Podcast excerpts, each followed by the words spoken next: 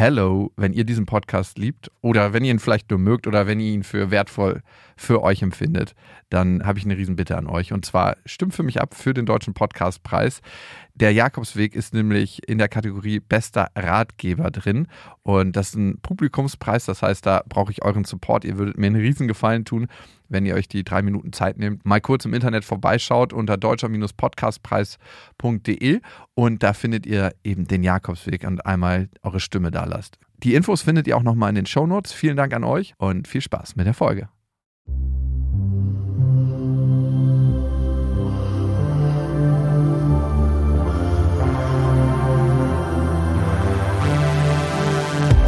Jakobsweg. Das Fitnessstudio für die Seele.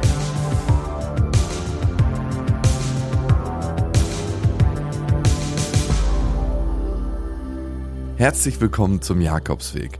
Das ist eine etwas ungewöhnliche Folge.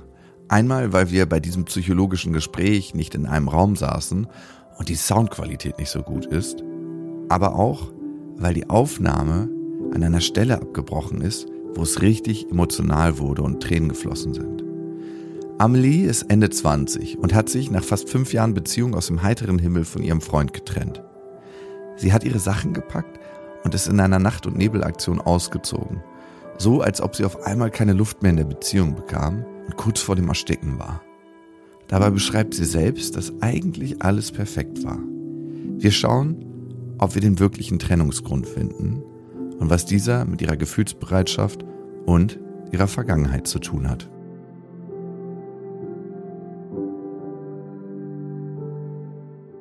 Ja, schön, dass du heute da bist und du kommst mit einem Thema in deiner Beziehung.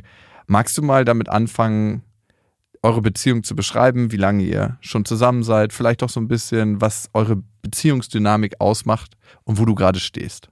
Ja, sehr gerne. Also ich bin ja mit dem Thema an dich rangetreten, dass ich mir nicht sicher bin, ob wir, beziehungsweise ob ich diese Beziehung noch haben möchte, beziehungsweise weiterführen möchte oder eben nicht.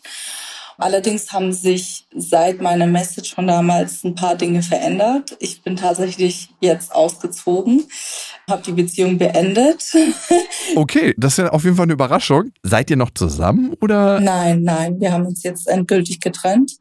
Als ich dir die Message geschrieben habe, war ich so ein bisschen am struggeln. Mhm. Soll ich, soll ich nicht, weil eben diese Gedanken da waren, auf die ich dann später eingehen werde. Allerdings war das ein Impuls dann von meiner Seite. Und ich habe kurzerhand meine Sachen gepackt und bin aus dem Haus ausgezogen. Wow. Weshalb wir vielleicht heute zusammensitzen, ich kann es nicht verstehen, warum ich so gehandelt habe, weil die Beziehung als solche lief sehr, sehr gut ab. Es war nahezu perfekt, wenn nicht schon perfekt. Die Kommunikation war super gut. Wir waren viereinhalb Jahre zusammen, wir waren verlobt. Dieses Jahr hätte die Hochzeit stattgefunden meine Sachen gepackt, ohne dieses Bedürfnis aufgehalten werden zu wollen, was man vielleicht aus gewissen Streitsituationen kennt, wenn man sich ähm, streitet, ach ja, ich gehe jetzt, ähm, steht schon an der Tür, ach nein, bleib doch, bitte geh nicht. Und das ist alles weggefallen. Ich wollte das überhaupt nicht, also dass mich irgendeiner aufhält und sagt, nein, bitte bleib doch da, lass uns darüber reden, weil es aus meiner Meinung nach gar nichts mehr zum Bereden gab. Und ja, bin ausgezogen, habe versucht, mir meine eigenen Gedanken darüber zu machen. Genau, also so viel zu der Beziehung als solche erstmal. Ja, über die Beziehung hast du noch nicht so viel erzählt, nur dass alles perfekt war und du dann auf einmal ausgezogen bist, was ich nicht ganz so richtig nachvollziehen kann von mhm. außen. Ich kenne ja jetzt eure Beziehung nicht und deswegen beschreibt mir doch mal die Dynamik, in der ihr gelebt habt und vielleicht auch, wann dieser Impuls auf einmal größer wurde, hey, es läuft doch nicht mehr so gut und ich möchte mich vielleicht sogar trennen, weil das ist hier nichts für die Ewigkeit. Also dieser Impuls beziehungsweise der Gedanke als solcher kam vor ungefähr anderthalb Jahren. Sehr, sehr leise, also es war ein sehr leiser Gedanke. Es kam zum Beispiel, habe ich mir gedacht, hm, ist wirklich das, was ich will? Hm, jetzt geht's langsam Richtung Hochzeit, wir sind verlobt, äh, wir sprechen über Kinder etc. Was mein sehnlichster Wunsch ist. Also ich möchte irgendwann mal eine eigene Familie haben, ich möchte auch gerne ein Kind haben und so weiter. Also es, es ist schon in mir. Aber die Gedanken wurden, wie gesagt, präsenter und präsenter und präsenter. Je mehr Zeit verstrichen ist, desto mehr bin ich, habe ich mir desto mehr Gedanken habe ich mir daraus gezogen aus der Situation. Auf einmal war mir nicht mehr so wohl, wenn wir dann zusammen waren und so weiter und so fort. Also es wurde immer stärker, immer präsenter, bis es wirklich nicht mehr ging, bis vor ein paar Wochen. Und ich kann es wirklich gar nicht genau erklären, weshalb das so war, weil wie gesagt, wir hatten weder großartige Streitereien. Wenn wir gestritten haben, war die Kommunikation on point. Wir konnten Dinge erwachsen klären, erwachsen darüber sprechen so dass es mir damit besser ging und ihm natürlich auch. Also es ist ja eigentlich total gesund alles gewesen. Bloß, ja, dann fingen die Gedanken an, ja, wie wär's denn, wenn ich wieder Single wäre? Hm, was würde ich dann als erstes tun? Oder die allerwichtigste Frage, die in, in meinem Kopf aufkam, war tatsächlich die, und zwar, ist es der Mensch, an dem ich gerade festhalte oder die Vorstellung einer zukünftigen Familie? der perfekten Illusion eben. Und ich bin zu dem Entschluss gekommen, als ich ausgezogen bin, dass es tatsächlich eher die Vorstellung war. Vielleicht bin ich auch aus, ja, ich will jetzt nicht sagen Angst, aber irgendwo dieser Druck, weil ich ja fast 30 bin, wobei das eigentlich gar nicht zu heißen haben sollte.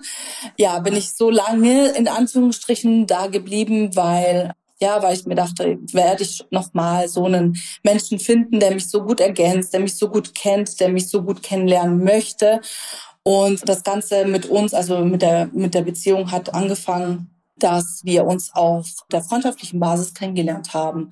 Also es war sehr, sehr offen, sehr entspannt, sehr locker, bis wir dann gemerkt haben, okay, da ist mehr da für eine Beziehung. Und ja, dann sind wir das beide eingegangen. Und dazu muss ich auch noch sagen, dass ich vorher an sich mich nie wirklich gebunden habe, also ernsthaft, beziehungsweise es auch gar nicht wollte. Also ich habe meine Sachen gemacht, habe mein äh, Leben gelebt, bin viel gereist und ähm, habe tolle Menschen kennengelernt und ich hatte nie das Bedürfnis, ich muss mich jetzt hier einen Menschen kennenlernen und auf ein Ziel mit ihm hinarbeiten. Das hatte ich nicht. Bis er dann kam, mir seine Werte vorgelegt hat, die ich per se super finde und auch selber vertrete, ganz tief in meinem Inneren, aber die zu dem Zeitpunkt noch gar nicht präsent waren, in, also in mir und die ich auch gar nicht gelebt habe. Ich habe sehr viel gelernt in den viereinhalb Jahren, habe die Werte teilweise auch angenommen, beziehungsweise die, sie sind aus mir emporgetreten, bis irgendwann mal, wie gesagt, vor anderthalb Jahren hat es dann angefangen mit den Gedanken, wo sehe ich mich in vier, fünf Jahren? Oh Gott, wenn ich jetzt schwanger wäre, das wäre ja die Hölle. Also solche Gedanken kamen in mir auf. Ich habe dann gemerkt, eigentlich, wenn es die Person ist oder sein sollte an meiner Seite, sollte ich mir so über sowas gar keine Gedanken machen müssen, weil das an sich ja gut wenn es passiert, dann passiert's und ähm, mhm. ähm, dann ist es schön, weil ja, ich bin ja jetzt auch keine 20 mehr. Also ich schieb's immer wieder so ein bisschen aufs Alter, aber nicht, ja, sollte eigentlich gar kein Thema sein. Okay, jetzt bin ich. Ja, das ist, glaube ich, eine Illusion, in der viele von uns leben, dass wir uns nie wieder Gedanken über die Beziehung machen und ob das der oder die richtige ist, wenn wir den oder die richtige gefunden haben. Ich glaube, wir gucken viel mehr aus den Augen der Vergangenheit auf die jetzige Beziehung und was haben wir für Beziehungserfahrungen gemacht. Und ich finde, du hast ein paar sehr interessante Sachen gesagt in deiner Erzählung. Zum einen, dass du davor noch nie das Bedürfnis hattest, dich fester oder tiefer zu binden. Das heißt, wahrscheinlich eher lose Partnerschaften hattest oder so kurze Kennenlernen, lockere Sachen. Mhm. Und da war das erste Mal ein Mensch, wo du das Gefühl hast, du möchtest das ändern und das ist aus einer Freundschaft erwachsen und möchtest tiefer in die Beziehung absteigen. Mhm. Und drei Jahre lang hast du dir überhaupt gar keine Gedanken gemacht, ob er der Richtige ist oder nicht. Habe ich das richtig? Oder kam das immer mal wieder auf, dass du gedacht hast, so, oh, okay, das geht ja jetzt hier aber in eine richtige Beziehung? Hm. Ich sag mal so, er hat mir sehr viel beigebracht, was das Thema Beziehung angeht. Also wie gesagt, vorher war das ja bei mir eher lose, so wie du es so schön gesagt hast.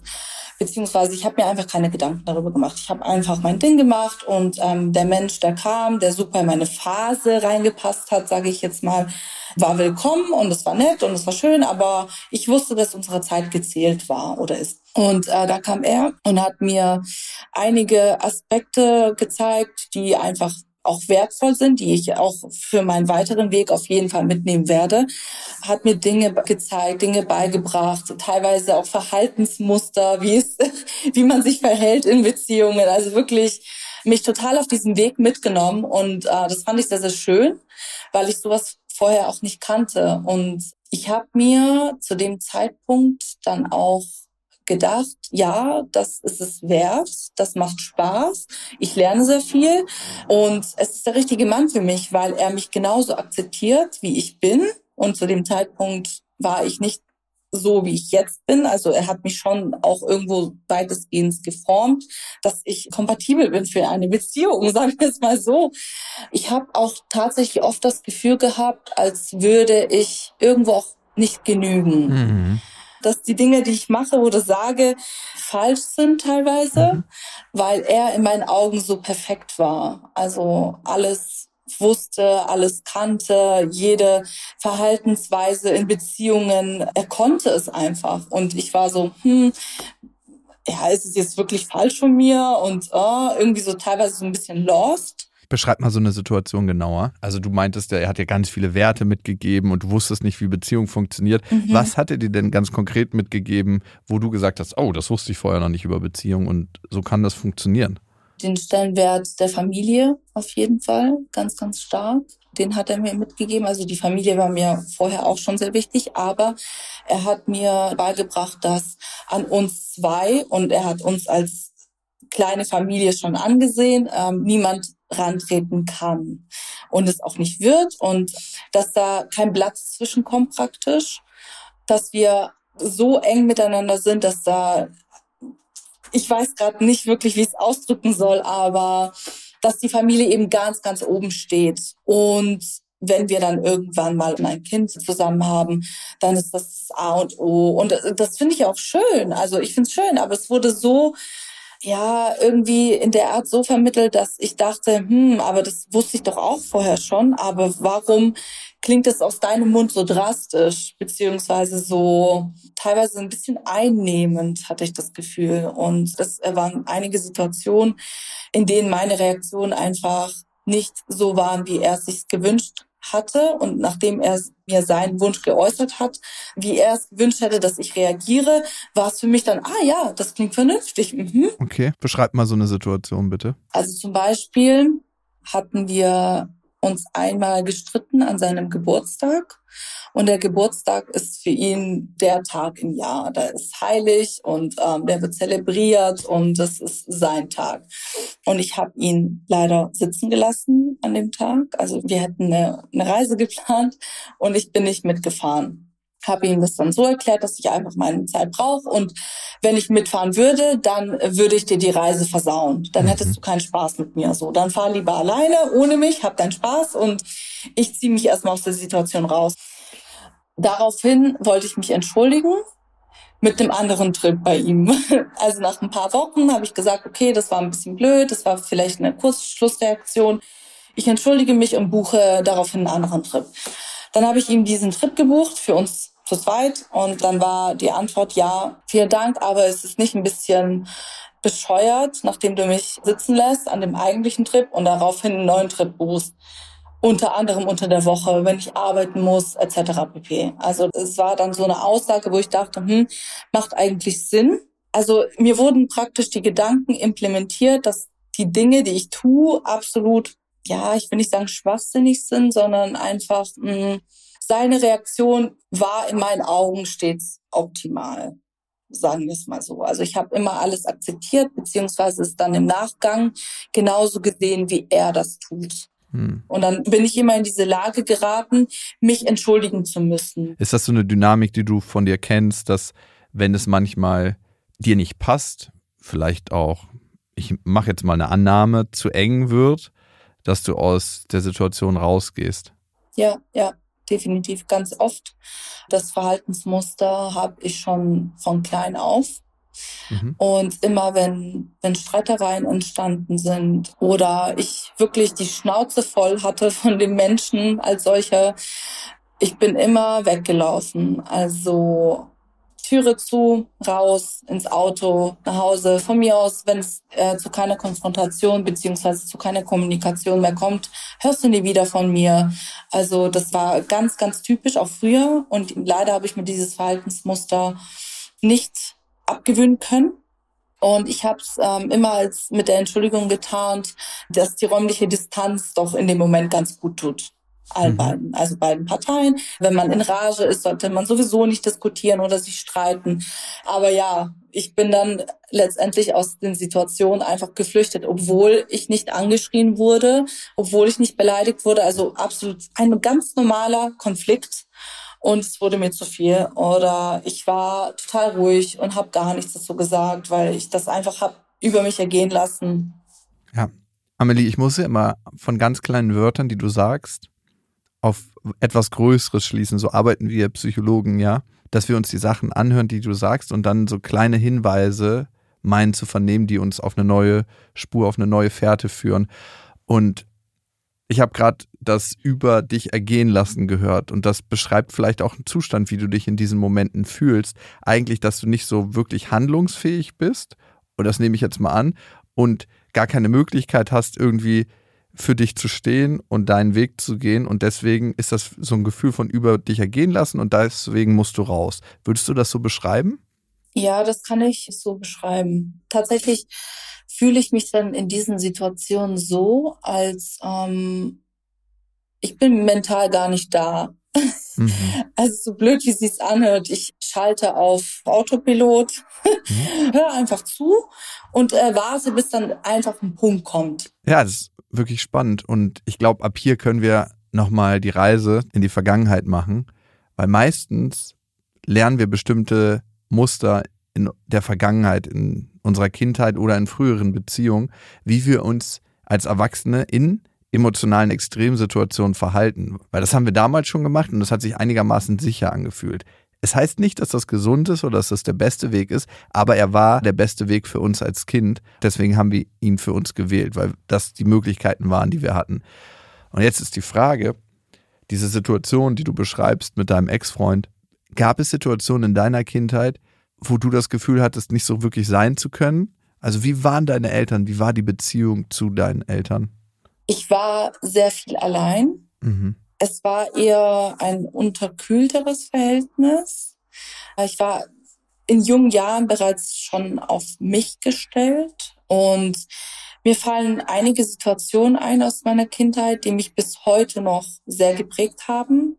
Eine Situation, als ich eines Abends meinen Dad gerufen habe, weil ich eine Umarmung wollte. Das war spät abends und ähm, also jetzt auch nicht zu spät, aber so kurz vorm Schlafen gehen. Dann wurde ich mit einem schroffen Ton wurde mir gesagt, nee, er hat jetzt keine Zeit. Ich soll doch jetzt bitte einfach schlafen. Und das weiß ich bis heute. Und wenn ich darüber nachdenke, kommen mir teilweise immer noch die Tränen. Und ich merke das auch in meinen Partnerschaften, wenn ich zu meinem Partner hingehe und sage, hey, ich will jetzt eine Umarmung oder ich äh, werde dann kurz weggestoßen und ich weiß, dass es nicht böse gemeint ist, weil der Mensch vielleicht irgendwie gerade irgendwas am Machen und Tun ist, etc. Whatever. Es treibt mir wirklich die Tränen in die Augen. Das ist ganz, ganz schlimm für mich, wenn mich einer, äh, einer wegstößt, auch wenn es nur zwei Sekunden sind und danach, ja, okay, jetzt kannst du herkommen, alles gut. Und trotzdem verletzt es mich bis heute noch. Und obwohl ich das weiß, dass es darauf zurückzuführen ist und dass es absolut nicht persönlich gemeint ist und ähm, ja, verletzt mich. Also die Erziehung von meinen Eltern war sehr disziplinarisch, sehr auf Leistung fokussiert. Beschreib das mal ganz konkret. Zum Beispiel die Schulzeit. Wenn äh, die Note XYZ nicht gebracht wurde, dann hast du eine Woche Hausarrest. Oder dann darfst du nicht mit deinen Freunden spielen. Und generell, das musste man sich auch erst verdienen. Den Spaß und die Freude musst du dir erstmal verdienen und das entweder durch die schulischen Leistungen oder die Beziehung beziehungsweise die Freundlichkeit deinen Eltern gegenüber. Also ich erinnere mich zum Beispiel auch an eine ganz üble Situation von damals. Das war kurz vor Weihnachten, da hatte ich einen kleinen Streit mit meinem Vater und ich war vielleicht sieben oder acht Jahre jung und habe dann an Weihnachten, also an Heiligabend am 24.12. mein Weihnachtsgeschenk nicht bekommen. Und das war als siebenjähriges Kind schon etwas, ja, hart. Und ähm, Amelie, können wir da kurz stehen ja. bleiben? Weil du lachst das so weg, ne? Mhm. Merkst du das? Ja. Wie ist es für dich, daran zu denken, an die kleine Amelie, die eigentlich ja von ihrem Vater im Regen stehen gelassen wurde und du hast dir was ganz anderes gewünscht und vielleicht ist da auch so ein Stück Verlässlichkeit zerbrochen, weil es sind ja deine wichtigsten Bezugspersonen, ne, deine Eltern, wenn du aufwachst. Wie ist das für dich, wenn du an die kleine Amelie denkst? Ja, ist nicht so schön. Also, ähm, wenn ich darüber nachdenke, ähm, ist nicht so schön. Es fühlt sich immer noch schmerzvoll an und es hat mich bis heute noch geprägt. Also ich lächle sehr gerne Situationen einfach weg, mhm. weil ich sage, hm, das ist eben so oder das erwartet man so von mir. Ähm, Gerade auch in dieser Beziehung war es ganz oft so.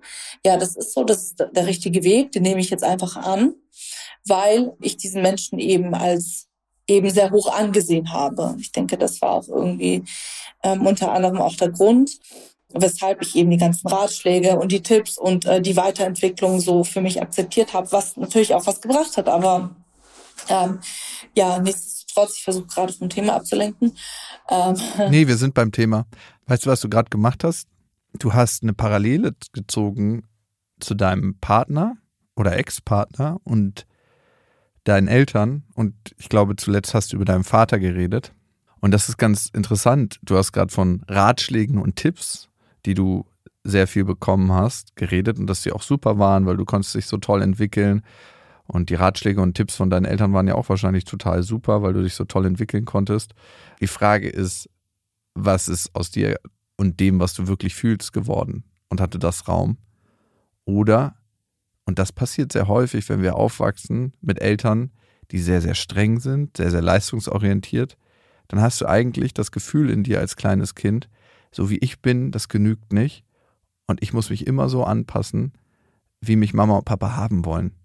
Weil das, was ich bin, ist eigentlich nicht liebenswert. Mhm. Und dann entsteht ein Riesenkonflikt zwischen dem, wie ich mich fühle und innerlich bin und dem, wie ich mich äußerlich verhalte. Dann habe ich nämlich immer das Gefühl, ich müsste mich auf eine bestimmte Art und Weise verhalten und auf eine bestimmte Art und Weise sehen und aussehen, damit ich für andere genüge. Ja. Und liebenswert bin. Ja, tatsächlich. Also das habe ich auch schon sehr oft festgestellt. Auch der Drang zum Perfektionismus ist bei mir auch ganz präsent. Tatsächlich zeigt sich in vielen Aspekten im Leben. Und ich weiß es alles. In welchen Aspekten zeigt sich der? Jetzt ist sehr viel weniger geworden, aber früher habe ich ganz viel an mir kritisiert. Oder wenn, blödes und banales Beispiel, wenn eine Augenbraue nicht perfekt war, dann muss alles von neu gemacht werden. Also blödes Beispiel, aber damit hat es angefangen. Weiter hat es dazu geführt, dass auch im in den Räumlichkeiten alles tippitoppi sein musste, also praktisch wie einem mhm. Musterhaus. Es darf nichts Persönliches rumliegen, weil hier gibt's nichts Persönliches. Es ist einfach wie aus einem Magazin. Und das war dann für mich perfekt. Es war dann auch irgendwo wie eine Art Zwang, dass du die ganze Zeit das tun musstest und das wegräumen musstest und hier und dort und praktisch gar nicht zur Ruhe kamst, so, so richtig. Ja, wenn du darüber sprichst, versuch mal zwei Sachen. Also einmal war es ganz interessant gerade, dass du in die äh, Metaebene, dass Mann nicht zur Ruhe kommt, gefallen bist, weil anscheinend ist das ja ein Verhaltensmuster, was dir auffällt, dass du an den Tag legst und was vielleicht auch sehr belastend ist auf einer Seite für dich. Und das schafft den sicheren Rahmen. Ich stelle alles im Außen so her, dass es möglichst perfekt wirkt und dass es nichts an mir zu kritisieren gibt, mhm. dass mich doch alle mögen. Also meistens steckt das dahinter. Ja. Und wenn ich sage, dass ich, dann ist der emotionale Bezug da, weil du hast das ja alles gemacht, beziehungsweise ein Teil von dir, der glaubt, so sein zu müssen, um anderen Menschen zu gefallen. Mhm. Mhm. Ich führe seit acht Jahren Tagebuch und kenne eigentlich jedes äh, Manko meiner Persönlichkeit. Und da ist auch diese, also ich schreibe nicht in der Ich-Form, wenn ich die ganzen Dinge aufzähle, die ähm, ich am Tag durchführe oder mache und sage, oh, das und das hat mich gestresst. Also dann schon, aber ja, mir sind die Sachen bewusst und trotzdem, ich habe kurz den Faden verloren. Wir sind an einem guten Punkt gerade. Weißt du, was ich spannend fand, dass du gesagt hast, du kennst die ganzen Mankos an deiner mhm. Persönlichkeit. Ja. Und damit guckst du auf dich selber, auf deine innere Welt, auf das, was du bist, wie als ob du auf deine äußere Hülle guckst, bei der alles perfekt sein muss und auf deine Wohnung, bei der alles perfekt sein muss und deine Partnerschaft, die so perfekt war. Mhm. Also das heißt, du unterteilst in das ist gut und das ist schlecht und dir ist alles bewusst und du gehst eigentlich mit dem gleichen analytischen, kritischen Denken vor, wie du immer in der Außenwelt machst. Und so betrachtest du dich. Und wo hast du dieses Bild gelernt? Wo hast du es gelernt, so vorzugehen und dich so zu betrachten? Das ist eigentlich das krasse Gegenteil von Selbstannahme bei deinen Eltern. Und in der Beziehung zu deinen Eltern nehme ich jetzt mal an, gab es ganz oft die Dynamik, dass du immer besser werden musstest und eben nicht so gereicht hast. Und das Weltbild hast du dir angenommen. Das ist die Brille, mit der du auf die Welt guckst. Mhm. Und was wäre die Gegenmaßnahme? Das ist die Frage. Was glaubst du, was wäre eine andere Richtung, die du mal ausprobieren und einschlagen könntest? Hm. Wüsste ich jetzt tatsächlich nicht. Also ich kenne es nur so, dass ich mich immer von der Seite betrachte, beziehungsweise die Dinge, die ich verrichte oder die Beziehungen, die ich führe, Freundschaften. Ich reflektiere sehr, sehr viel, mhm. aber eine andere Seite oder eine andere wüsste ich jetzt nicht tatsächlich. Also ich kenne nur das, dass ich mich hinsetze und über meine Verhaltensmuster schreibe und sage, hey, das und das ist vorgefallen oder das und das passiert oder so und so hast du dich benommen. Warum, weshalb, wieso, wie kann es beim nächsten Mal besser machen? Mhm. Das sind immer die, die Fragen, die ich mir stelle. Wie kannst du es beim nächsten Mal noch besser machen? Ja, genau. Ja, es ist immer so. es ist genau immer dieselbe Frage, ja. Mhm. Also es geht da auch in deinem Journal, in deinem Tagebuch ums Optimieren, ne? Ja, ja, total. Eigentlich ist das der Hauptgrund, warum ich das fühle. Doch würde ich schon behaupten, dass ich von Tag zu Tag immer mich also ja nicht optimieren, also doch schon auch optimieren, aber gewisse Aspekte verbessern möchte worin ich in mir selber eine Schwäche sehe. Mhm. Wenn du dich immer und zu jeder Zeit verbessern willst, fühlst du dich eigentlich nie gut genug? Ja, das ist tatsächlich tagesabhängig. Also manchmal fühle ich mich super. Wirklich, ich stehe auf und ich habe morgens immer meine Routine, weil Struktur, Routine, bin sehr routinierter Mensch, ist mir unfassbar wichtig, ist mir schon fast heilig. Vielleicht ist es auch dieses, ja, ich starte perfekt in diesen Tag rein kann auch sein. Wie dem auch sei. es macht Spaß und ich habe meine Routine gefunden. Und da gibt's Tage, in denen ich aufstehe und weiß, okay, das wird jetzt heute mein Tag. Manchmal wache ich auf und weiß ganz genau, oh je, nee, heute nicht. Aber ich durchleb's, ich akzeptiere es, dass es mir heute nicht gut geht zum Beispiel. Und es ist jetzt nicht der Drang, dass ich sage, oh nee, dieses Gefühl will ich nicht annehmen, Mhm. Mir darf es doch gar nicht scheiße gehen oder mir darf es nicht gut gehen. Mhm. Ich muss mich wohlfühlen und ich muss jetzt hier Leistung liefern und ja, das geht so nicht. Also ich akzeptiere das dann schon und cancel dann manchmal auch meine Pläne mit Freunden und versuche dann sehr viel für mich zu sein. Mhm. Wir könnten von hier aus in mehrere Richtungen gehen und ich mache dir einfach zwei Vorschläge. Das eine, was mir tatsächlich auffällt, ist dein Perfektionsstreben und die Beziehung zu deinen Eltern und allen voran hast du jetzt die Beziehung zu deinem Vater beschrieben, dass es da eigentlich keinen sicheren Hafen für dich gab und deine Mutter scheint dieses Verhalten unterstützt zu haben, weil sie war kein Gegenpol dazu oder wie war das? Genau, also der sichere Hafen, ich konnte oder ich kann mich auf meine Eltern immer verlassen, was Materielle angeht. Also es gab nie Probleme oder Sorgen. Meine Eltern waren immer für mich da. Meine Eltern haben mich finanziell oft unterstützt. Aber mir hat immer diese Aufmerksamkeit gefehlt. Diese Wärme, Liebe, einfach mal in den Arm genommen zu werden. Jetzt funktioniert das einigermaßen. Also meine Mama kommt ab und zu und sagt, hey, ich hab dich lieb und nimm mich in den Arm.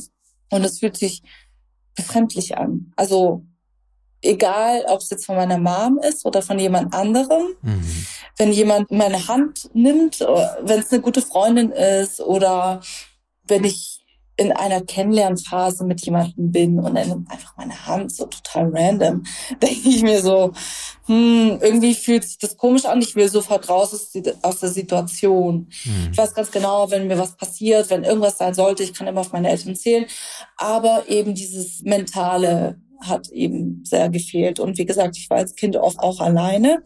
Dazu muss ich vielleicht auch noch sagen, dass wir eine andere Herkunft haben. Wir sind Russlandsdeutsche.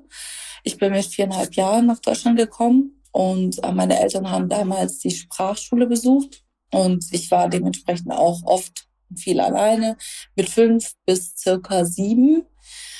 Früher mhm. auf mich allein gestellt. Ja, ich weiß nicht, inwiefern mich das jetzt geprägt hat oder auch nicht. Ja, es kann dich auf eine ganz starke Art und Weise geprägt haben, weil als Kind wünschst du dir deine Eltern und ja, auch wenn alles Materielle da war, das ganz, ganz Wichtige ist, die Bezugnahme, dass wir emotional da sind für unsere Kinder und dass du als Kind einen emotionalen Hafen hast, ne, wo du kommen kannst mit deinen Emotionen, mit deiner Traurigkeit, mit deiner Wut, mit dem Bedürfnis nach körperlicher und emotionaler Zuwendung.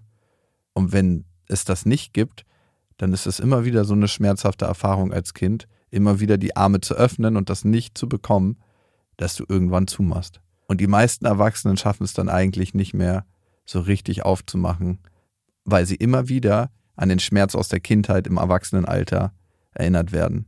Und das hast du auch beschrieben, dass wenn du heute eine körperliche Zurückweisung erfährst, ne? Ja. Obwohl die vielleicht gar nicht so gemeint ist, weil jemand gerade in einem Prozess drin ist und gerade telefoniert oder was auch immer, ne? Das ja. hat ja nicht so viel mit dir zu tun, sondern eher mit der Situation, in der sich derjenige dann befindet. Dann wirst du an deine Kindheit zurückerinnert, an diesen Schmerz von damals, als du genau. zum Beispiel dein Weihnachtsgeschenk nicht bekommen hast, als disziplinarische Maßnahme deines Vaters die Umarmung, die du dir gewünscht hast, nicht bekommen hast.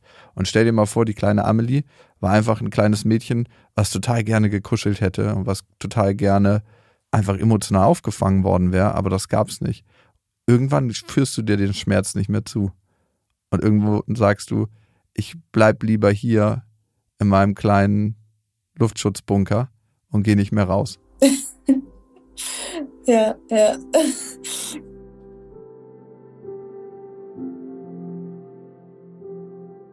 Und ab hier bricht die Aufnahme ab. Und es wurde ziemlich emotional. Das, was Amelie macht, ist ein ganz natürliches Verhalten, was viele von sich selber kennen. Und was letzten Endes auch mit dazu beigetragen hat, dass sich Amelie von ihrem Freund getrennt hat. Aber nochmal an den Anfang. Amelies Eltern waren häufig abwesend und haben sie recht kühl erzogen. Zusätzlich haben sie sie hart emotional sanktioniert, wenn sie sich nicht richtig verhalten hat. Als Kinder wissen wir einfach nicht, dass das kein richtiges Erziehungsverhalten ist. Wir kommen als kleine Menschen auf die Welt, die wie Enten ihrer Mama und ihrem Papa hinterherlaufen und alles über Beziehung von den ersten Bezugspersonen lernen.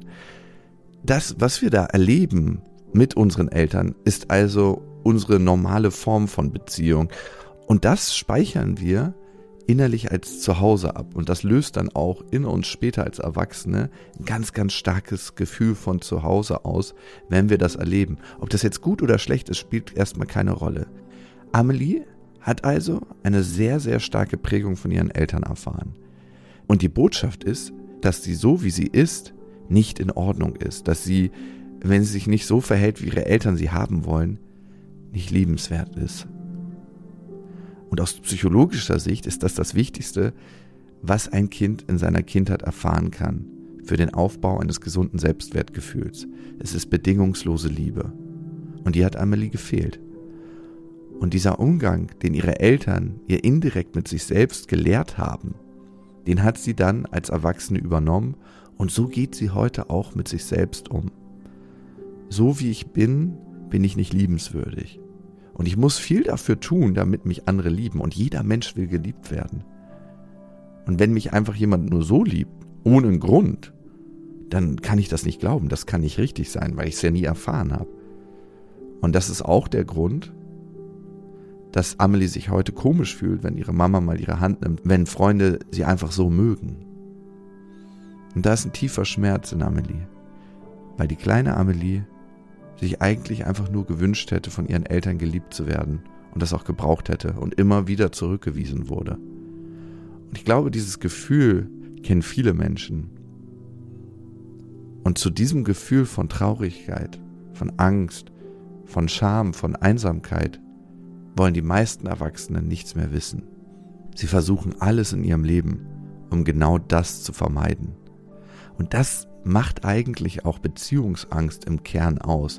Es ist nicht die Angst vor den schönen Erlebnissen, sondern dass wir diesen schmerzhaften Gefühl von früher wieder begegnen müssen, dass wir uns wieder so ausgeliefert fühlen, dass wir uns wieder so zurückgewiesen fühlen, so wie wir das als kleines Kind getan haben. Und Amelie macht das Gleiche, wie so viele von uns. Sie wendet sich ab und ist nicht gefühlsbereit. Und immer wenn das Gefühl aufkommt, erzählt sie mir, dass sie sich ablenkt mit Dopaminstößen auf verschiedenste Art und Weise. Und ich glaube, wir alle kennen das, ne? dass wir dann anfangen, unser Handy zu greifen, irgendwo äh, auf Social Media sind, dass wir anfangen, irgendwas zu gucken, dass wir shoppen gehen. Manche essen was, manche machen ganz viel Sport, manche sind arbeitssüchtig, was auch immer. Wir lenken uns von dem Gefühl ab. Und hier steigen wir wieder ins Gespräch ein. Es passiert halt eine Sache, wenn wir uns davon ablenken. Und nicht wundern, ich rede relativ viel am Anfang, bevor Amelie zu Wort kommt, weil so ein psychologisches Gespräch ist natürlich nicht nur für die Person, die da drin sitzt, sondern für alle Menschen, die zuhören. Und das Verstehen der Wirkmechanismen, die dort in uns sind, ist ein wichtiger Part und das Fühlen natürlich auch. Und beides möchte ich integrieren. Also, weiter geht's. Also du hast für einen kurzen Dopamin Kick gesorgt in verschiedenen Bereichen und hast damit eigentlich dieses Gefühl der Amelie, der Kleinen, überdeckt. Und weißt du, was passiert, wenn du es überdeckst? Dann ist sie wieder alleine. Weil dein Gefühl zu diesem kleinen traurigen Mädchen, was immer noch in dir ist, das ist ja präsent und das sagt eigentlich, hey, gib mir die Hand und sei für mich da.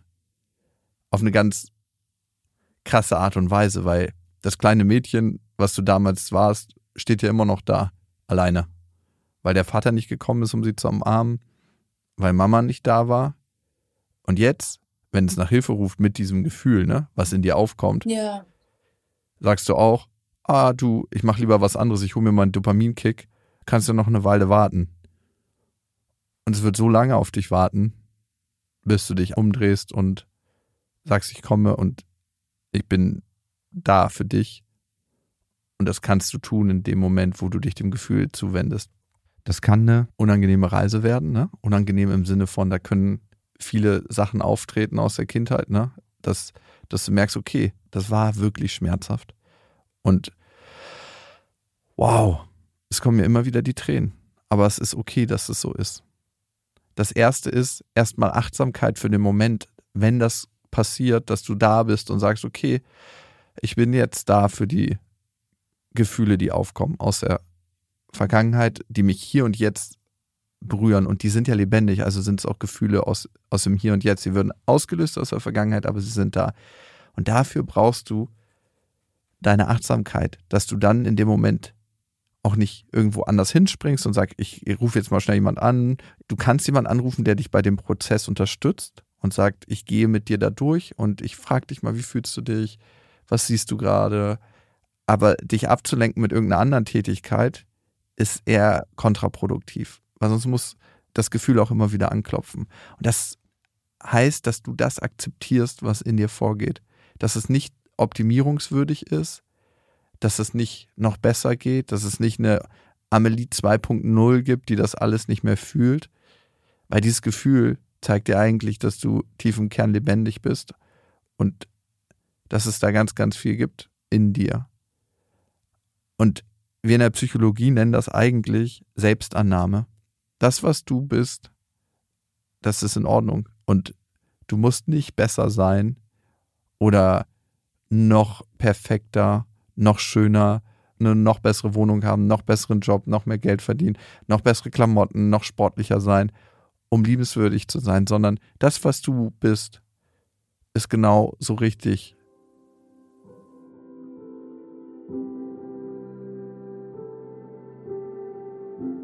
Und die große Frage, die sich am Ende des Tages eigentlich stellt, ist, wie gehen wir mit uns selber um? Und hier setzt der Tod nochmal aus und Amelie erzählt mir, dass sie sehr, sehr feste Tagesroutinen hat, dass Struktur und Routinen wichtig sind und das stimmt auch und das kann auch sehr, sehr hilfreich sein, um in seinem Leben eine Stütze zu haben, um zu wissen, wo es lang geht. Aber Routinen und Rituale sind nicht alles. Du hast sehr viele Routinen und gute Struktur anscheinend in dein Leben integriert, was eine total gesunde Basis herstellen kann. Die Frage ist immer der Ganzheitlichkeit. Ne? Dürfen alle Aspekte dort in dir, dürfen alle Aspekte, die dich ausmachen als Amelie, dort sein? Ne? Und wenn du über dich redest, höre ich ganz oft, es gibt diese schwache, bedürftige, traurige Seite, die eben auch ein Teil von dir ist und die vielleicht nicht das bekommen hat, nicht so behandelt wurde, wie sie es gebraucht hätte. Und dann gibt es die, die heute sehr perfekt ist und alles hat. Und Teil deiner Tagesroutine kann auch Teil der perfekten Amelie sein. Und dann ist das eher wie ein Pflaster und du klammerst einen Aspekt von dir aus, der auch eben gesehen und lebendig sein will und vielleicht auch Heilung braucht. Und ich glaube, wenn du dich diesem Teil mehr zuwendest, eben diesem Kind, was immer noch in dir ist und was nicht gesehen wurde, ich glaube, dann kann das der Weg in ein kompletteres Selbst sein. Du bist dann vielleicht nicht eine neue, noch perfektere Version von dir, sondern eine Version, die ganzheitlicher ist, so würde ich es mal beschreiben. Mhm. In dem Moment, wo du mit diesen Gefühlen sein kannst, ne, die in dir sind, mit der Traurigkeit, wird es nicht mehr so ein Problem sein, wenn dich jemand mal zurückweist. Weil dann weißt du auf der logischen Ebene, aha, das ist nicht unbedingt nur die Situation jetzt gerade, sondern auch eine Situation aus der Vergangenheit, die getriggert wird, die angesprochen wird und die sehr schmerzhaft war und die löst das Gefühl im Hier und Jetzt aus.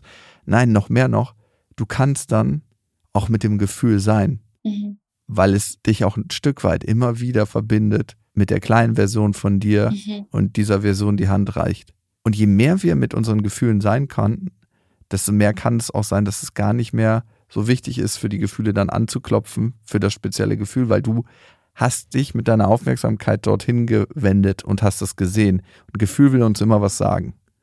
Das will uns sagen, hey, Amelie, guck mal hier hin. Was ist hier gerade los? Macht das für dich Sinn? Ja, das macht auf jeden Fall Sinn. Ja, ja. Wo bist du gerade? Hm? Nee, ich ähm, versuche das jetzt nur für mich ähm, zu verarbeiten, das Gesagte. Manchmal verstehe ich mich einfach auch nicht, weil es ist jetzt nichts Krasses oder extrem Schlimmes in der Kindheit passiert, dass man sagt, oh, ich habe jetzt für ewig ein Trauma. Aber nichtsdestotrotz fällt mir das dann doch echt schwer, menschliche Beziehungen zu führen oder nicht vor Beziehungen wegzurennen mhm. Oder auch gar Freundschaften zu schließen. Ganz, ganz schwierig schwierig. Ja. Und dein heutiges erwachsenes logisches Ich sagt, ja, das war doch alles gar nicht so schlimm. Meine Eltern hatten ja immer genug Geld für mich und mir hat es ja nichts gefehlt und ich kann mich total auf meine Eltern verlassen. Ja. Aber wenn du die Amelie fragen würdest, die acht Jahre alt war, kannst du dich wirklich auf deine Eltern verlassen? Oder gibt es da Aspekte, wo du dich nicht so wirklich drauf verlassen kannst? Weil du sagst du heute aus der Erwachsenensicht. Aber die andere Seite ist immer noch, aktiv. Und dazu tendieren ganz viele Menschen zu sagen, oh Gott, es gibt doch Leute, die flüchten aus dem Krieg. Es gibt Leute, die haben gar nichts, die stochern irgendwo auf der Welt im Müll genau, rum. Genau, so denke ich auch. ja, warum bin ich denn so gehandicapt mit meinen Erlebnissen? Ja, genau so denke ich auch. Deine Geschichte ist deine Geschichte. Ja. Ja, ich versuche das immer runterzuspielen, zu sagen, ach komm, so eben wie mit den Gedanken aus der Beziehung, die vor anderthalb Jahren angefangen haben. Ach komm, jetzt mach dir mal nicht so einen Kopf, ist doch alles gut, dir geht's gut, du hast alles, was du willst, aber scheinbar nicht das, was ich brauche, so in dem Moment. Das, was du brauchst, und jetzt können wir langsam zu deiner Beziehung kommen, oder es ist ganz schwer, auch wirklich mit dir in Beziehung zu kommen, weil du immer was zurückhältst. Und ich weiß gar nicht, A, ob dein Partner der Typ ist, der das auffangen kann oder der mit diesen Aspekten auch sein kann. Oder, und ich glaube, ohne euch zu kennen, könnte das ein, so ein beidseitiger Prozess sein. du hast auch gar nicht alles in die Waagschale gelegt und gesagt, hey, so fühle ich mich jetzt gerade in dem Moment und so geht es mir. Mhm. Und das kommt in mir hoch und das würde ich gern mit dir teilen. Und das hat vielleicht nichts mit der jetzigen Situation zu tun, aber mich verletzt es auf so einer krass tiefen Ebene, wenn ich zurückgewiesen werde von dir. Mhm. Ich kann dir vielleicht gar nicht sagen in dem Moment warum, aber es ist so. Und ich habe manchmal die Gedanken in mir, dass, dass ich mich frage, ob du der richtige Partner für mich bist und ob das alles so richtig ist. Ich weiß es nicht. Gott, wenn ich das sagen würde. Ich habe ganz schön starke Zweifel. wenn ich das gesagt dann? Oh, nee, dann wäre er überhaupt nicht glücklich gewesen über diese Aussage. Also er hätte dann gesagt, was ich, ähm, ob ich eigentlich spinne und ob ich äh, an der Liebe zweifle oder an unserer Zukunft miteinander zweifle, weil es ja als solche alles besprochen war und woher diese Zweifel eben kommen. Also das hätte ich mich nie im Leben getraut, das zu sagen, tatsächlich. Und damit sperrst du eigentlich, was in dir drin ist, vor ihm weg, ne? Also in der ganzen Öffnung müsstest du eigentlich, und das ist das, was Beziehung im tiefen, tiefen Kern ausmacht, auch deine Zweifel und das, was in dir vorgeht, äußern und sagen, hey, das ist ein Teil in mir, den würde ich gerne mit dir teilen, um ihn wieder in Beziehung zu bringen. Aber so führst du eine Beziehung mit deinem Ex-Partner oder hast sie geführt, wo du denkst, die Teile sind akzeptabel und die anderen Teile sperre ich lieber weg und das hätte yeah. ihm nicht gefallen und dagegen hätte er argumentiert und er wäre vielleicht sauer geworden oder was auch immer. Genau, genau sowas. Führt aber dazu, dass du nur zum Teil mit ihm in Beziehung bist. Und es kann sein, dass über die Zeit immer mehr Amelie nicht in Beziehung war, weil du gedacht hast, ah, das will ich ihm auch nicht sagen, das sperre ich mhm. auch weg und das möchte ich nicht bringen. Und irgendwann war der Teil so groß, das war wie so ein Gewicht, was übergekippt ist. Und dieser Teil hat dann gesagt, ich muss die Beziehung heute hier und jetzt verlassen, ich packe ja, meine Sachen, ich ja, halte es nicht mehr ja. aus. Ja, das ist sehr gut, Lukas. Meine Freundin hat es ähm, auch auf den Punkt gebracht, ja, du hast die Sachen gepackt. Das heißt, du wolltest gar nicht, das habe ich ganz am Anfang schon erwähnt, ähm, du wolltest gar nicht, dass man dich aufhält. Und in dem Moment habe ich mir überhaupt gar keine Gedanken darüber gemacht. Aber ja, das, das war tatsächlich so. Also ich bin aus der Situation geflüchtet, weil ich total überfordert war mit allem. Es war einfach alles zu viel und ähm, genau das, was du eben gesagt hast, dieses, ich spreche das jetzt lieber nicht an, weil vielleicht könnte das irgendwie Unruhe stiften oder wir hätten eine Streitsituation beziehungsweise keine Streitsituation, sondern eher ein Thema, welches ich nicht so korrekt gelöst habe in seinen Augen und Mhm. Das war schon sehr oft ein Thema bei uns, dass ich Dinge gemacht habe, die vielleicht aus seiner Sicht so und so hätten gemacht werden können.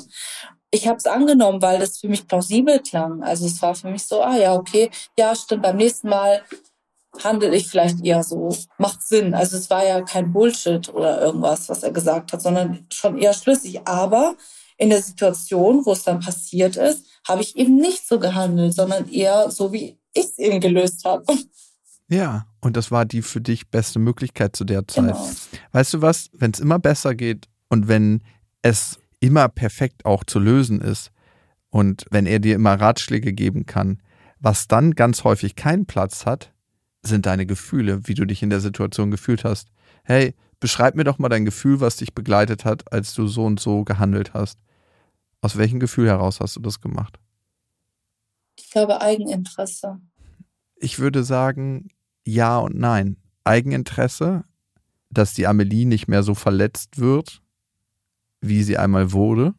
Eigentlich wieder schottendicht machen. Ich mache alles perfekt, so dass es meinem Partner gefällt, so wie ich das bei meinen Eltern schon gemacht habe, weil klingt ja alles logisch, wie die Welt meiner Eltern logisch klang. Aber du als Mensch, der du bist, wirst nicht gesehen. Zum einen, weil er vielleicht sagt, okay, das sind hier die Regeln und ich habe das Leben durchgespielt und ich weiß, wie es funktioniert und das sind meine Werte und bitte nimm die auch an, die sind großartig. Und zum anderen gibst du ihm auch nicht die Chance, es anders zu sehen, weil er deine Welt nie kennenlernt, weil du die gar nicht zeigst, weil du ja eigentlich immer seine Welt annimmst und sagst, hey, in mir sieht es gerade so und so aus und ich fühle mich gerade so und so. Und vielleicht fragt er aber auch nie danach, wie es in dir aussieht. Und dann könnt ihr euch immer auf einer geistigen, rationalen Ebene treffen, aber verbindet euch nicht emotional und gefühlsmäßig. Und Gefühle sind das, was uns letzten Endes zusammenhält. Das ist die Sprache, die zwei Menschen miteinander sprechen. Und wenn wir die nicht zulassen und austauschen, dann sind wir eigentlich nicht wirklich in Beziehung. Ja. Hard Facts. ja, also jetzt, wo du es so laut ansprichst oder aussprichst, ja, war schon immer so, dass es war mit unter anderem auch der Trennungsgrund, den ich, ich, ich will nicht sagen vorgeschoben habe, aber den ich genannt habe, dass ich der Meinung bin, dass unsere Beziehung nicht auf Augenhöhe abläuft oder verläuft. Dass ich der Meinung bin, dass er mich immer hinterherziehen muss, beziehungsweise nicht muss, sondern es eben tut. Und dass ich das irgendwo nicht fair finde ihm gegenüber. Also ich habe mich da wieder, ich will nicht sagen downgegradet, aber schon irgendwo, ja, dass ich diejenige bin, die aufholen muss. So nach dem Motto. Weißt du, was ich meine? Noch besser werden muss. Genau. Ja, ja, dass du endlich liebenswert bist. Ja, ja dass ich nicht genüge in der Hinsicht, dass er eben so viel reifer und so viel weiter ist als mhm. ich. Und er hat mir auch oft Dinge gesagt, beziehungsweise ein Satz, ja, wenn ich das gemacht hätte in unserer Beziehung, dann wären wir schon lange nicht mehr zusammen. Dann wären wir vielleicht vier, fünf Monate zusammengeblieben und danach gäbe es die weiteren Jahre gar nicht mehr. Und äh, siehst du mal, was ich alles durchstanden musste, was ich durchgemacht habe und hm. also das musste ich mir oder habe ich mir sehr oft anhören müssen und irgendwo habe ich das dann auch verstanden, weil ich dachte so, ja, das, es kann doch nicht sein, dass du das und das bringst und dein Partner das trotzdem akzeptiert. Das geht doch nicht. Und äh, dementsprechend habe ich auch mein Verhalten geändert. Also ich habe dann sehr, sehr viel gelernt, auch in den drei darauffolgenden Jahren. Das erste Jahr war ziemlich ähm, holprig und habe die Dinge oder die Werte angenommen und die Verhaltensweisen, wie es sich gehört, weil wie ich hatte, also ich hatte keine Vorstellung darüber, wie wie man das jetzt wirklich richtig umsetzt und dass man die und die Dinge vielleicht nicht tun sollte in der Beziehung und so weiter. Weil, wie gesagt, mein äh, greater Goal ist ja schon, dass ich irgendwann meine Familie habe, ein Kind, dieses Happy Family Life will ich schon auch für mich persönlich, aber irgendwie komme ich dann nicht zum Ziel. Ach, ja. ja. Und du lachst jetzt so darüber, ne? Und wie wir schon gelernt haben, ist das ja eine Art des Umgangs für dich mit eigentlich schmerzhaften Themen. Ja. Und ich habe eigentlich gar nicht mehr so viele Fragen für dich, aber noch ein paar.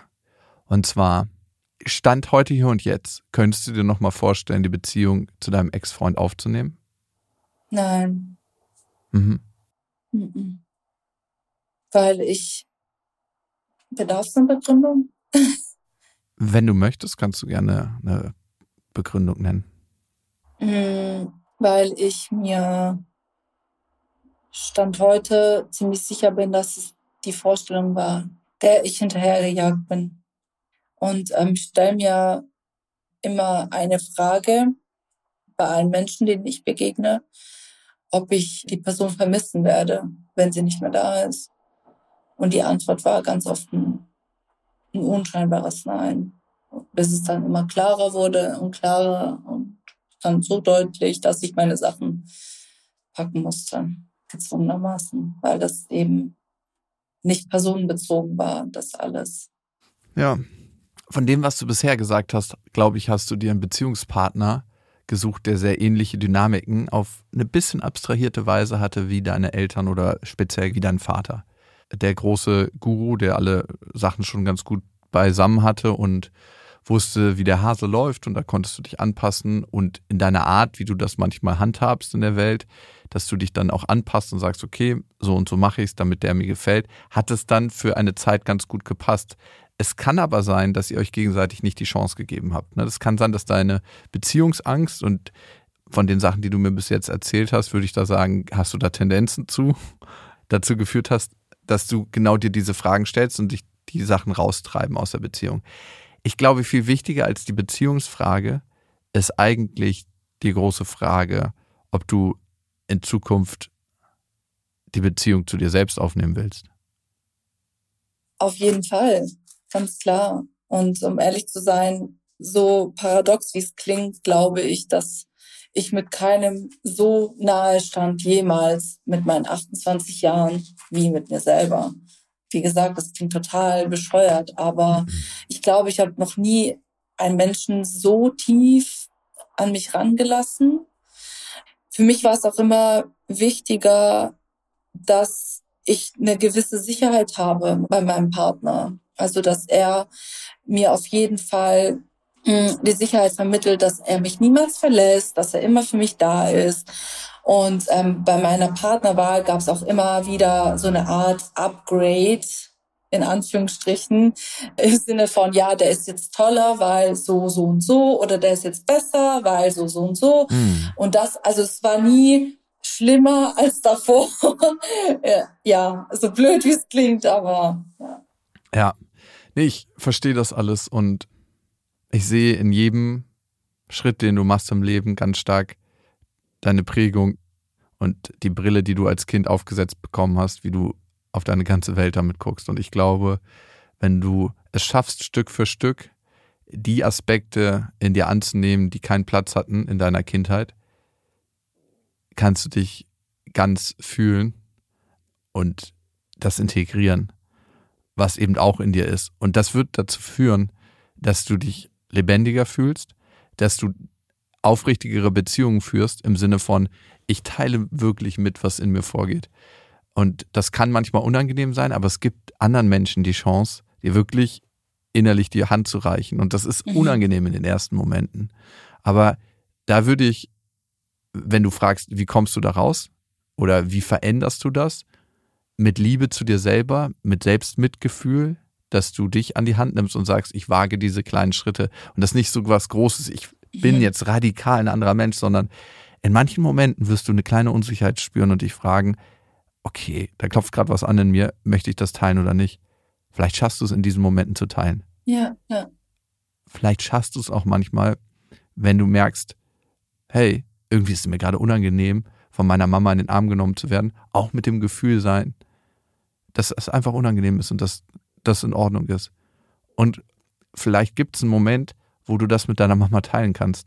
Hey Mama, manchmal ist es mir krass unangenehm, in den Arm genommen zu werden. Nicht unangenehm, weil ich das nicht möchte, sondern weil es da so eine Unsicherheit gibt in mir, ob ich das verdient habe oder nicht oder was es auch immer ist. Wenn du schaffst, diese Momente und diese Dinge in Kontakt zu bringen, dann wirst du tiefer, tiefer, tiefer in Beziehung kommen. Und das Schöne ist, du kommst nicht nur selber mit dir tiefer in Beziehung, sondern auch mit anderen. Und der dritte Effekt ist, du hilfst anderen Menschen tiefer mit sich selber in Beziehung zu kommen. Und das ist das Krasse, weil du bist ja auch immer ein Spiegel für andere Menschen. Und ich kann dir sagen, von meiner eigenen Reise im Leben, ne, und ich habe mich in vielen Aspekten, die du genannt hast, wiedergefunden. Bei mir gab es den Geldpart, der nie gepasst hat. Ne, bei uns gab es immer zu wenig Cash. Ich würde sagen, meine Mutter war in ganz vielen Bereichen emotional nicht verlässlich und hat dann nicht so an meiner Seite gestanden, wie ich es gebraucht hätte und mein Vater auch nicht. Und sie haben trotzdem ihr Bestes getan und ich, ich liebe sie. Und in dem Moment, wo ich diese Aspekte mehr und mehr in mir heilen konnte, auch in Beziehung mit den beiden, konnte ich einfach ja viel mehr im Frieden mit dem Ganzen sein. Mhm. Und hatte nicht mehr so Angst vor dem, was dann aufkommt und musste mich gar nicht mehr so schützen, ne? ich musste mich nicht mehr so schützen bei Zurückweisung, bei alledem, was im Leben einfach auf uns einprasselt, ne? Weil das Leben mhm. für uns alle ist eben manchmal Regen, ist manchmal Schmerz, ist manchmal verlassen werden, ist manchmal Enttäuschung. Ja, das gehört alles dazu. Ich hatte immer das Gefühl, dass Beziehungen oder gerade jetzt die Beziehungen zu Männern eher stressig für mich waren. Also es war mhm. immer ja. so, ich muss mich jetzt so anpassen und ich muss das und das sagen oder das und das tun, damit du glücklich bist. Aber es war nie einfach total entspannt und auf Augenhöhe und vor allen Dingen, ohne es jemals gefühlt zu haben, vermisse ich das Gefühl, jemanden zu vermissen. Ich glaube, das ist das Top-Tier an Feelings und ja, ich weiß nicht, solange ich das nicht habe, heirate ich auch nicht. Das ist meine Meinung. Ich weiß auch nicht. Vielleicht ist es auch ähm. zu naiv und ähm, I don't know. ich glaube, solange du das nicht zulässt, du wirst es irgendwann abgestellt haben, unbewusst, nicht bewusst. Und das kann ein Indiz darauf sein, dass du doch viel, viel stärker geprägt, das Wort Trauma hört sich immer so groß an, aber traumatisiert bist aus deiner Kindheit, weil du eben gerade das nicht spürst. Und nicht vermissen heißt eigentlich, ich lasse nicht zu, dass ich richtig in Beziehung bin, weil in dem Moment, wo du das zulässt, vermisst du auch. Und das hängt beides sehr, sehr dicht zusammen. Also wäre jetzt nochmal neuer, großer Anlauf. Mhm. Aber was ich dir im Schnelldurchlauf sagen kann, ist, in dem Moment, wo du dich nicht voll öffnest, lässt du keine Menschen an dich ran. Und dann vermisst du auch nicht jemanden, weil du immer das Gefühl hast, der hat dich nie wirklich gesehen und berührt. Und ich glaube, du hast das Gefühl des Vermissens irgendwann ausgesperrt, weil du ja so lange deine Eltern vermisst hast in deiner Kindheit, dass du irgendwann gesagt hast, das Gefühl darf nicht mehr bei mir sein. Das ist ständig unangenehm und die ganze Zeit da. Ich sperre das aus. Hm. Okay, also du meinst, dass es wirklich an mir liegt, weil ich dachte immer, das liegt an einem anderen Menschen. Ich vermisse ihn nicht, weil er mir nicht gut genug ist oder weil ich nicht die Gefühle mhm. für ihn hege, die ich vielleicht haben sollte. Ja, das war immer so meine Einstellung. Ach, er ist mir jetzt nicht wichtig genug. Wenn irgendwann der Mensch kommt, der mir wichtig genug ist, dann werde ich ihn auch vermissen. Genau, richtig, ja. So hm. ja, das war jetzt voll toll und oh ja, ich vermisse ihn jetzt schon irgendwie, aber es kam nie. ich würde eher in der Annahme gehen, dass du nicht vermisst, weil du dieses Gefühl ausgesperrt hast aufgrund dieser Erfahrung, die du gemacht hast in deiner Kindheit. Und das liegt nicht an den, an den Menschen. Boah, ja noch viel schlimmer, weil die Menschen äh, kennenzulernen, das würde ja an sich schnell gehen, glaube ich. Unsere Psyche ist ja wahnsinnig intelligent ne? und dein System denkt gerade, ich halte das Gefühl des Vermissens nicht aus, weil ich so oft das erleben musste, mein Deckel ist voll. Und deswegen fühle ich es auch gar nicht erst. Das ist quasi in dir abgestellt. Aber es gibt Wege, das wieder hoch zu regulieren. Mit der Downside, das ich weiß nicht, du weißt ja nicht, wie sich Vermissen anfühlt. Mhm. Mit der unangenehmen Seite, dass es sich verdammt schwierig und schmerzhaft anfühlen kann. Mit der angenehmen Seite, dass es ein sehr, sehr starkes Gefühl auch von Verbindung in dir auslösen kann, wenn du weißt, wie es ist, jemanden zu vermissen. Beides hat ja Licht und Schatten. Und dieses Risiko kannst du im Leben eingehen. Amelie, wie fühlst du dich jetzt? nach dem ganzen Gespräch und nachdem wir die Reise zusammen gemacht haben? Nochmal sehr bestärkt darin, dass ich ähm, doch viele Punkte habe, an denen ich arbeiten muss und auch gewillt bin, an ihnen zu arbeiten. Dass die Problematik nicht immer in anderen Menschen liegt, so wie ich es bisher auch immer gedacht habe. Ja, das ist jetzt nicht die richtige Person oder es kommt noch dieses Gefühl, nee, also dass es eher bei mir liegt, dass ich eher in die Selbstarbeit gehen sollte und das noch intensiver, wie ich es bisher schon getan habe, vielleicht auch bewusster, nicht nur Sachen einfach niederschreiben, wie ich sie fühle oder wie ich sie denke, sondern auch bewusst auch annehmen und in dem Gefühl verharren und auch die negativen Gefühle mal zuzulassen. du lachst. nee, ich, ich, muss schmunzeln, weil ich dich gefragt habe, wie ja. fühlst du dich jetzt? Und du mhm. bist nicht beim Gefühl, sondern du bist in deinem Muster, was du über Jahre erlernt hast. Du bist in der Lösung, nämlich ja. das muss ich jetzt tun und ich muss noch an mir arbeiten und ich habe gelernt, da gibt es noch ganz, ganz viele Baustellen okay. in mir, die bearbeitet werden müssen. Okay. Und das ist so schön zu sehen oder so amüsant auf eine bestimmte Art und Weise und Humor ist manchmal ein ganz gutes Mittel, um ein bisschen Abstand von Dingen zu nehmen. Ich meine das nicht im belustigenden Sinne über dich, sondern im mitfühlenden Sinne, weil ich das sehr gut kenne. Wie fühlst du dich? Ähm, ich habe Angst. Mhm. Ja, ich, also spontan frei raus würde ich sagen, dass ich wirklich das Gefühl gerade eher in diese ängstliche Richtung geht dass ich niemals das fühlen werde, was ich eigentlich bereit bin oder fühlen möchte für eine Person, beziehungsweise einfach die Vorstellung, die ich doch so schön in meinem Kopf mir zurechtgelegt habe, dass sie niemals eintreffen wird, weil ich immer einen Rückzieher machen werde aus diesen bestimmten Gründen. Und das bereitet mir Angst, ja. So fühle ich mich gerade. Und kannst du mit der Angst sein? Ja. Dann bist du auf dem besten Weg der Gefühlsbereitschaft. Und um viel mehr geht es gar nicht. Um zu sagen, ja, ich habe Angst. Und das heißt nicht, dass du es trotzdem nicht probieren kannst und dass du nicht trotzdem mit deiner Angst gehen kannst, sondern dass du sie einfach wahrnimmst und sagst, ja, die Amelie heute hier und jetzt hat Angst und das ist okay. Danke auf jeden Fall, dass du dich so mitgeteilt hast und ja, damit auch ganz, ganz vielen Menschen, die das gehört haben, ein Geschenk gemacht hast. Weil es nicht selbstverständlich, sich vor so vielen Menschen zu öffnen und seine Geschichte zu teilen. Also danke an dich für deinen Mut. Danke dir fürs Zuhören, Lukas. Und danke natürlich an euch fürs Zuhören bis an diese Stelle. Und wenn ihr ein Thema habt, was ihr mit mir teilen möchtet, was ihr hier besprechen möchtet im Jakobsweg, schreibt mir gerne an beste@bestefreundinnen.de mit dem Betreff Jakobsweg. Und wenn ihr auch ein Buch haben wollt, es gibt es bereits in der Vorbestellung. Fühl dich ganz. Könnt ihr direkt euch vorbestellen, dann kommt zum ersten, zweiten zu euch nach Hause, direkt angeliefert. Ja, danke für eure Zeit und bis zum nächsten Mal. Das war der Jakobsweg.